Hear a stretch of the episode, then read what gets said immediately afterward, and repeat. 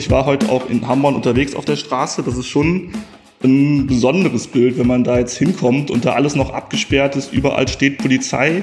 Das ist schon auch, glaube ich, für die Passanten da jetzt nochmal ein großes Beispiel dafür, was am Mittwochabend eigentlich passiert ist. In Duisburg-Hamborn hat es am Mittwochabend eine Schießerei gegeben mit um die 100 Beteiligten.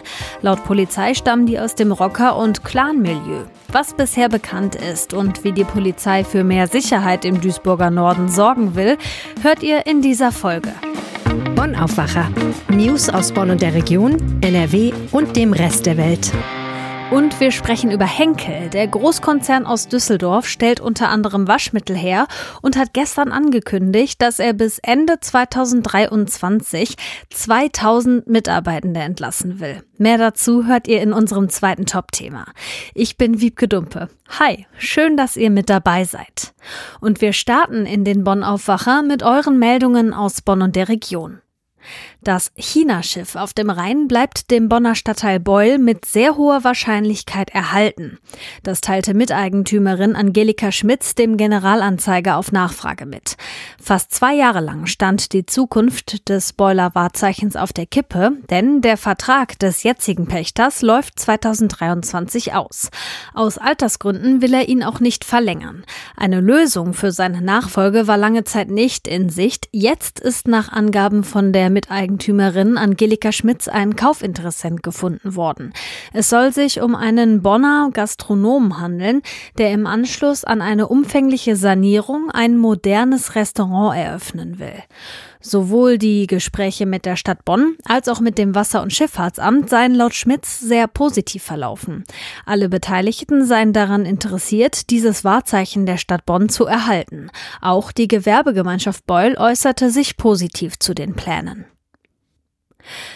Das Helfershuttle aus dem Ahrtal schließt sein Camp in der Grafschaft zum Ende des Monats. Der riesige Aufwand lohne sich nicht mehr, teilten die Organisatoren dem Generalanzeiger mit. Flutbetroffene im Ahrtal wollen sie aber weiter unterstützen mit einem Online-Marktplatz.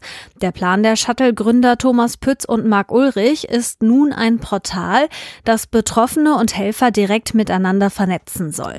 Auf der Seite können Betroffene ihre Projekte kostenfrei einstellen und freiwillige Helfer haben die Möglichkeit, direkt Kontakt zu den Flutopfern aufzunehmen. Der neue Online-Marktplatz für die ehrenamtliche Hilfe soll Ende des Monats auf der Internetseite helfer-shuttle.de starten. In letzter Zeit sind Angehörigen von Verstorbenen auf dem Südfriedhof in Bonn immer wieder verwüstete Gräber aufgefallen. Grund ist aber kein Vandalismus und auch keine mutwillige Zerstörung. Friedhofsmitarbeitende haben nach Angaben der Stadt Bonn stattdessen immer wieder auffälliges Verhalten bei Krähen beobachtet. Die Tiere beschädigen vor allem Gräber und Grablichter. Das soll wohl daran liegen, dass Krähen von dem in Kerzen enthaltenen Stoff Paraffin angelockt werden. Da sie dabei nicht besonders vorsichtig vorgehen, sei es schon öfter vorgekommen, dass flüssiges Wachs auf Grabsteinen und auch auf Abdeckplatten verteilt wurde. Auf der Suche nach Würmern und Insekten unter frisch gepflanzten Blumen durchwühlen die Vögel außerdem Gräber und befördern Pflanzen und Erde zum Teil bis außerhalb der Grabstelle. Als Abschreckung gegen die Vögel empfiehlt die Stadt Bonn, ein Windrad auf dem Grab aufzustellen. Außerdem könnte es sinnvoll sein, elektrische Grablichter Lichter zu verwenden. Die Büro- und Schreibbedarfläden der Marke Staples haben wegen Insolvenz ihrer Gesellschaft den Abverkauf begonnen. Betroffen sind auch die beiden Filialen in Bonn und in St. Augustin. Eine Mitarbeiterin sagte dem Generalanzeiger, wir haben den Abverkauf gestartet. Wenn der Laden leer ist, ist er leer. Die deutsche Gesellschaft hatte im Februar den Insolvenzantrag gestellt, nachdem sie stark unter den Lockdowns in der Corona-Pandemie gelitten hatte. Und jetzt verlassen wir Bonn und die Region und schauen nach Duisburg. Das muss echt krass gewesen sein für alle, die das Mittwochabend vor Ort mitbekommen haben. Gegen 20.30 Uhr wurde in Duisburg-Hamborn auf dem Altmarkt geschossen, aber offenbar nicht nur von einer Person. Es war wohl eine regelrechte Schießerei mit um die 100 Beteiligten. Die Polizei hat das mit so einer Saloon-Schießerei aus einem Westernfilm verglichen. Insgesamt sind dabei vier Menschen verletzt worden, zwei davon waren im Krankenhaus. Und wir gucken jetzt mal, was bisher über die Hintergründe bekannt ist ist und wie der Duisburger Norden vor solchen Vorfällen in Zukunft geschützt werden soll. Und das machen wir mit Marc Latsch aus der Lokalredaktion in Duisburg. Hi Marc. Hallo. Du bist für die Rheinische Post an dem Thema dran. Was weiß man Stand jetzt Donnerstagnachmittag über den Vorfall? Was ging da eigentlich ab am Mittwochabend? Ja, also wenn wir jetzt von offiziellen Angaben ausgehen, die die Polizei heute gemacht hat, dann ging es da wohl um zwei verfeindete Gruppierungen, die irgendwie da in Streit geraten sind und sich dann im Laufe des Ganzen eine Schießerei auf dem Hamburger Altmarkt geliefert haben. Äh, was genau der Hintergrund war, ist noch so ein bisschen unklar. Es ging wohl los in der Bäckerei in der Nähe. Da gab es auch das Gerücht, dass da eine Person bewusst angegriffen wurde, aber das wollte die Polizei halt nicht bestätigen. Was klar ist, ist, dass mindestens 19 Schüsse gefallen sind, denn so viele Patronenhülsen hat die Polizei gefunden bislang und 15 Leute sind festgenommen worden schon. Diese Beteiligten, die da festgenommen worden sind, sind für die Polizei auch keine Unbekannten.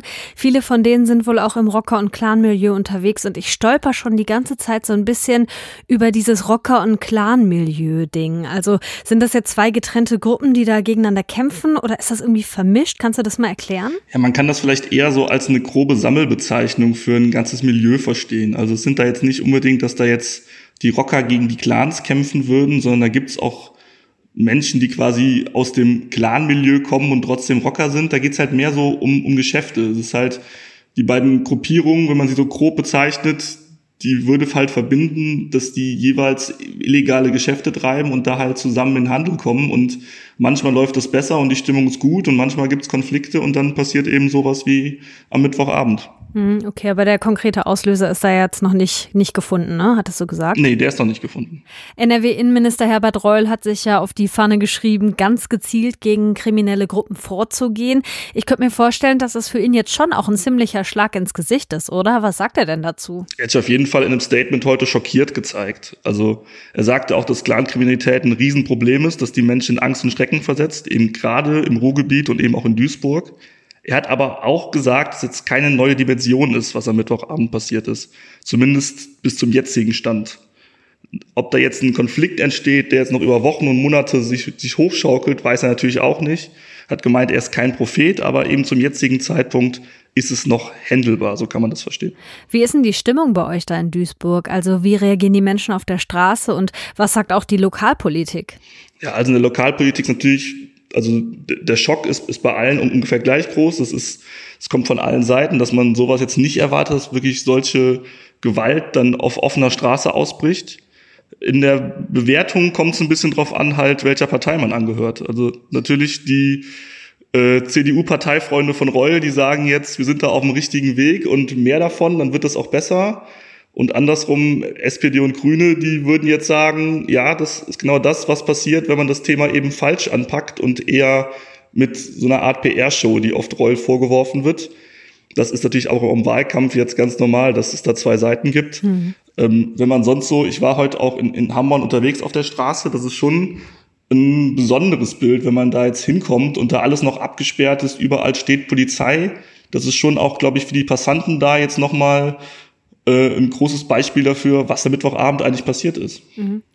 Der Oberbürgermeister von Duisburg, der hat sich ja auch geäußert, der fordert jetzt von Herbert Reul eine Hundertschaft im Norden der Stadt. Gibt es da schon irgendwelche Infos zu, ob, ob da was gemacht wird? Ja, also ich glaube, da herrschte auch gewisse Einigkeit zwischen den beiden, dass man da auch vor Ort präsent bleibt, was ja vorher auch schon der Fall war im Duisburger Norden, dass da viel Polizeipräsenz ist. Und das war ja eben auch, wie ich schon sagte, jetzt heute schon zu sehen, dass da eben auch nach dem Vorfall nicht nur zum Tatort abziehen, sondern auch allgemein die Präsenz verstärkt wurde, um zu sagen, sowas sollte da jetzt nicht mehr passieren und dann auch zu sagen, dass da der Rechtsstaat mit aller Härte durchgreift und das Ganze nicht nur aufgeklärt wird, sondern auch verhindert, dass das Ganze nochmal passiert. Mhm. Wie geht's jetzt weiter in Duisburg? Ja, also es sind ja wie gesagt diese 15 Personen jetzt in Gewahrsam, die werden gerade äh, vernommen. Und da versucht die Polizei herauszufinden, was da jetzt eigentlich genau der Auslöser war, was genau auch passiert ist. Dazu gibt's ja auch ganz viele Videos, die schon in sozialen Medien verbreitet wurde. Da hat die Polizei auch nochmal drum gebeten, dass man da jetzt auch nochmal, wenn man Videos hat, das Ganze denen zuschickt, damit die alles auswerten können. Und aktuell dauern die Ermittlungen an. In Duisburg hat es am Mittwochabend eine Schießerei gegeben mit rund 100 Beteiligten aus dem Clan- und Rockermilieu. Die Polizei ermittelt jetzt und ist auch auf Hinweise aus der Bevölkerung angewiesen. Wenn ihr weiterhelfen könnt, dann meldet euch bei der Polizei in Duisburg. Die Hintergründe zu dem Thema hatte Marc Latsch. Danke. Gerne. Und wenn es was Neues gibt von den Ermittlungen aus Duisburg, dann erfahrt ihr das natürlich bei RP Online. So, jetzt ein ganz anderes Thema. Bei den Beschäftigten von Henkel ist die Stimmung seit gestern ganz schön mies. Der Düsseldorfer Großkonzern hat angekündigt, bis Ende nächsten Jahres insgesamt 2000 Stellen zu streichen. Das ist eine ganz schöne Hausnummer und bedeutet für die Mitarbeitenden zittern um den eigenen Arbeitsplatz. Reinhard Kowalewski aus der Wirtschaftsredaktion der Rheinischen Post hat die Infos dazu. Hallo Reinhard. Ja, ich grüße dich. Mal ganz platt gefragt jetzt, warum müssen 2000 Mitarbeitende bei Henkel gehen? Das ist ja eigentlich ein sehr erfolgreicher Konzern. So mit Persil, mit Brit, ähm, sind auch weltweit aktiv, sind sehr stark in China, sind jetzt voll auf die Schnauze geflogen in Russland. Da können sie alles dicht machen, da haben sie wirklich Pech gehabt. Aber das aktuelle Problem ist eben, dass sie sowohl bei der Waschmittelsparte rund um Persil wie bei der Haarpflegesparte rund um Schwarzkopf zu viele Geschäfte haben, die einfach relativ wenig Geld bringen. Also die kommen zwar bei den Kunden ganz gut an, aber ähm, am Ende bleibt nicht viel in der Kasse über.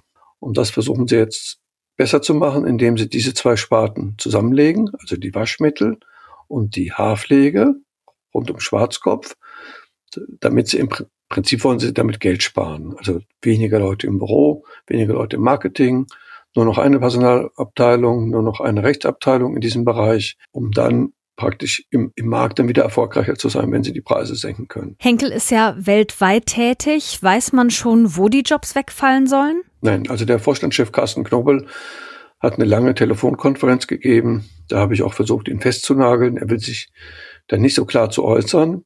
Aber ich habe mit Leuten geredet, die sich gut auskennen. Naja, dass das Düsseldorf trifft, ist schon klar. Denn hier ist viel Verwaltung. Hier sitzt das Management. Aktuell gibt es eben ein Management inklusive vielen Unterfunktionen für die Haarpflege, für die Schönheitspflege und auf der anderen Seite für die, ich nenne das mal Persilsparte, also für die Waschmittelsparte. Und das wird jetzt alles zusammengelegt da werden jetzt schon die Abfindungen ausgerechnet. Also da werden wohl viele hochbezahlte Leute gehen. Wie ist denn jetzt die Stimmung unter den Beschäftigten? Zittern da jetzt alle um ihren Job? Die Leute, die in der Klebstoffsparte sind, die sind auch in Düsseldorf, die sehen das relativ gelassen. Aber die anderen, ja, die sind schon alle ein bisschen nervös, weil sie sich sagen, na jetzt gibt auch das Gerücht, es würden schon Listen gemacht, wer gehen kann. Gut, das ist ja typisch in so Großkonzernen. Dann wird überlegt, wer ist über 55, wem können wir vielleicht so eine Frühpensionierung anbieten. Wer ist erst kurz da? Da ist die Abfindung vielleicht auch nicht so hoch. Denn Henkel hat ja einen sehr starken Betriebsrat. Also ich habe mir das mal ausgerechnet. Die haben gesagt, wie viel Geld sie insgesamt ausgeben wollen für den Umbau. Da kommt man auf 175.000 Euro pro Kopf weltweit. Aber in Deutschland wird bestimmt mehr bezahlt, weil in vielen anderen Ländern gibt es überhaupt keinen Kündigungsschutz und auch keine starken Gewerkschaften und keine starken Betriebsräte. Also in Deutschland vermute ich, dass im Durchschnitt die Abfindungen bei deutlich über 200.000 Euro liegen. Ich würde ganz gerne auch noch mal auf die Hintergründe ein bisschen genauer eingehen. Du hast ja auf RP Online auch einen Meinungsartikel verfasst dazu.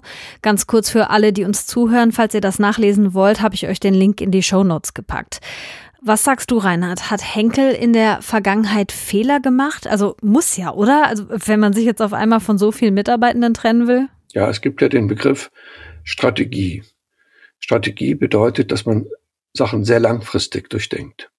Henkel hat da eine Sache gemacht, die ist, wir, nachträglich gesehen bewundernswert. Die haben vor 14 Jahren in Amerika einen sehr großen Klebstoffhersteller gekauft. Dann sind sie ein paar Jahre, haben sie Probleme gehabt, weil der Umbau teuer war. Aber jetzt sind sie absoluter Weltmarktführer bei Klebstoffen. Sie können zum Teil die Preise diktieren. Also wenn sie an Apple iPhones verkaufen, also nicht iPhones verkaufen, aber den Klebstoff, um die zusammenzukleben, wenn sie Flugzeuge zusammenbauen, wenn sie der Autoindustrie helfen. So, und genau einen solchen großen Schritt hat man nicht geschafft, weder bei Haarpflege noch bei Waschmitteln. Und das ist der große strategische Fehler.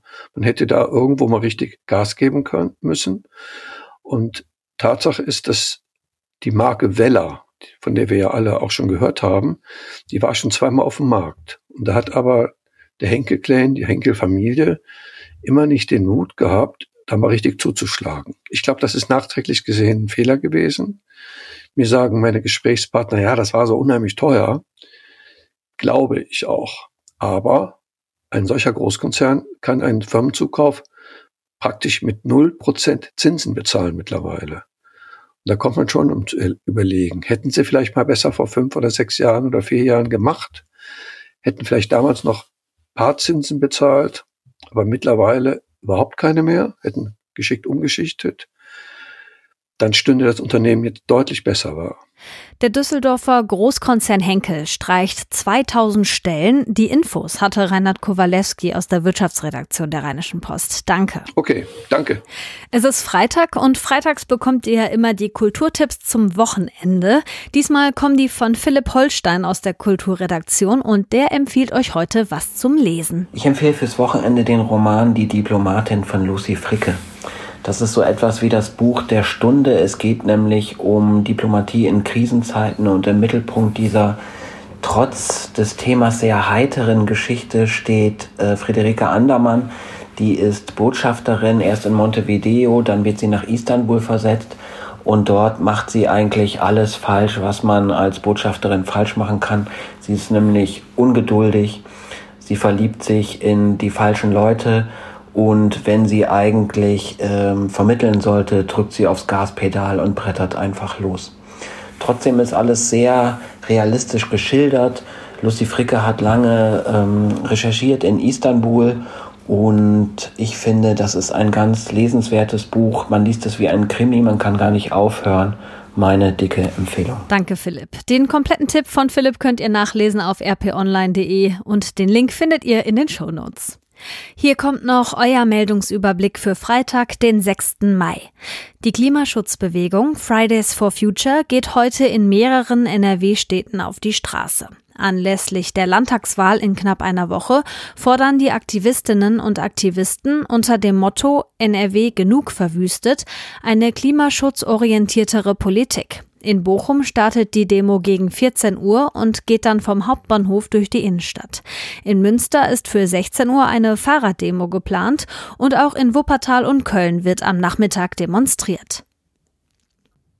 In Düsseldorf tagt heute der Untersuchungsausschuss zur Flutkatastrophe im letzten Sommer. NRW-Wirtschaftsminister Andreas Pinkwart wird heute befragt und der ehemalige Präsident des Bundesamtes für Bevölkerungsschutz und Katastrophenhilfe. Der Untersuchungsausschuss soll unter anderem klären, ob die Landesregierung und die zuständigen Behörden während und nach dem starken Regen Fehler gemacht haben und wenn ja, welche das waren. Nach einem halben Jahr im All kehrt der deutsche Astronaut Matthias Maurer heute zurück auf die Erde. Die Raumkapsel soll im Laufe des Vormittags vor der US-Küste im Meer landen. Am Abend wird er dann auf dem Flughafen Köln-Bonn erwartet, unter anderem von NRW-Ministerpräsident Hendrik Wüst. Maurer hat auf der internationalen Raumstation neue Technologien erprobt, unter anderem in den Bereichen Physik, Biologie, Medizin und künstliche Intelligenz. Und das Wochenendwetter bringt insgesamt viel Sonnenschein und nur ein bisschen Regen. Der Tag heute wird überwiegend sonnig, ab und zu ziehen mal Quellwolken durch, aber es bleibt trocken. Dazu zwischen 19 und 22 Grad, auf den Bergen bis 16 Grad. Morgen ähnliche Temperaturen, allerdings kann es laut deutschem Wetterdienst auch mal nass werden, vor allem am Nachmittag. Am Sonntag wird es dann wieder überwiegend sonnig, nur im Bergland kommen mal Schauer runter. Das war der Aufwacher am Freitag. Mein Name ist Wiebke Dumpe und wenn ihr mögt, dann starten wir am Montag wieder zusammen in die neue Woche. Bis dahin, macht's euch schön. Mehr Nachrichten aus Bonn und der Region gibt's jederzeit beim Generalanzeiger. Schaut vorbei auf ga.de.